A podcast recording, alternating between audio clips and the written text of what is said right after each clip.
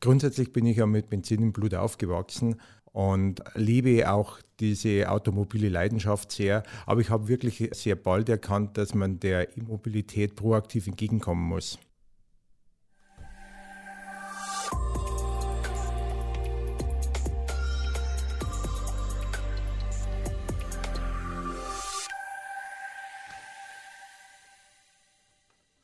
Hallo und herzlich willkommen zur vierten Folge unseres Drechselmeier Mitarbeiter Podcasts. Das Thema E-Mobilität beschäftigt uns auch weiterhin und ich freue mich, dass ich heute Robert Huber hier als Gast begrüßen kann.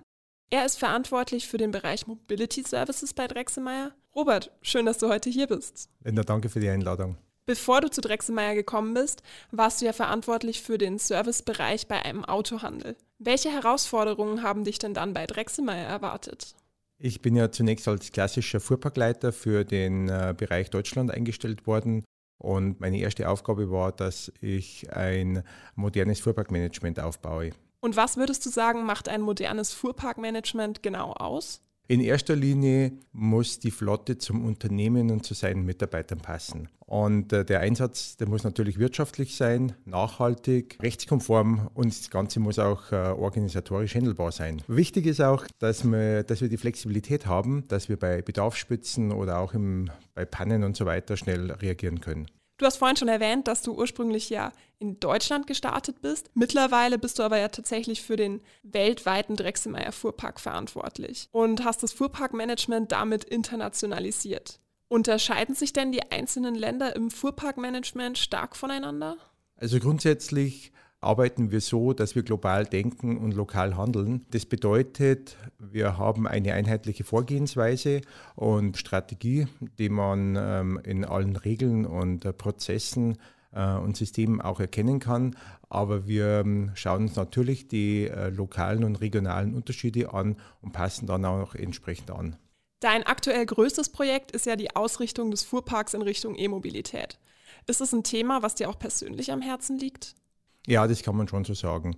Grundsätzlich bin ich ja mit Benzin im Blut aufgewachsen und liebe auch diese automobile Leidenschaft sehr. Aber ich habe wirklich sehr bald erkannt, dass man der Immobilität proaktiv entgegenkommen muss. Wer mit Strom fahren will, der braucht natürlich auch Lademöglichkeit. Da wurde ja am Drechselmeier Headquarter in Vilsbiburg erst im vergangenen Jahr ein Projekt umgesetzt, nämlich das Solardach auf dem Parkhaus. Wie viele Fahrzeuge können denn dort zeitgleich geladen werden? Aktuell können wir zeitgleich 100 E-Fahrzeuge laden. Die Anlage ist so ausgelegt, dass bis zu 300 E-Fahrzeuge gleichzeitig laden können.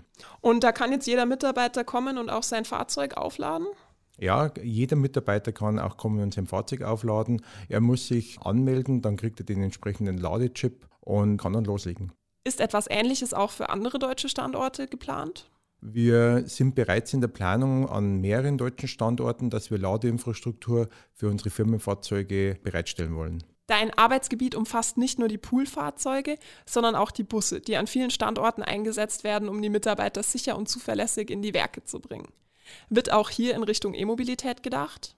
Grundsätzlich ist bei den Bussen äh, die Tendenz erkennbar, dass etwas zeitversetzt zu den äh, PKWs auch hier alternative Antriebe eingesetzt werden, vorrangig die Elektromobilität und auch Gas. Das klingt gut. Ein Beispiel sind hier ja auch die Werksbusse in China, die wir da schon seit anderthalb Jahren nutzen. Wie elektrisch ist denn der Drechselmeier Fuhrpark insgesamt? Also der Pkw-Fuhrpark ist schon ähm, sehr elektrisch. Wir haben ja bereits 2014 begonnen, die ersten E-Fahrzeuge in den Pool einzusetzen. Wir werden die 100er Marke, also das heißt 100 Fahrzeuge gleichzeitig in der Flotte, sicherlich heuer im Sommer knacken. Wir bieten unter anderem auch unseren ähm, Dienstwagennutzern an, dass sie sich als nächstes Fahrzeug ein E-Fahrzeug beschaffen können. Da habt ihr auf jeden Fall schon einen echten Meilenstein erreicht. Ich wünsche dir weiterhin viel Erfolg mit diesem spannenden Thema. Unsere E-Mobilitätsserie hier im Podcast geht noch etwas weiter. Kommende Woche sprechen wir mit einem Kollegen aus der Entwicklung über seine Arbeit. Also seid gespannt und bis zum nächsten Mal.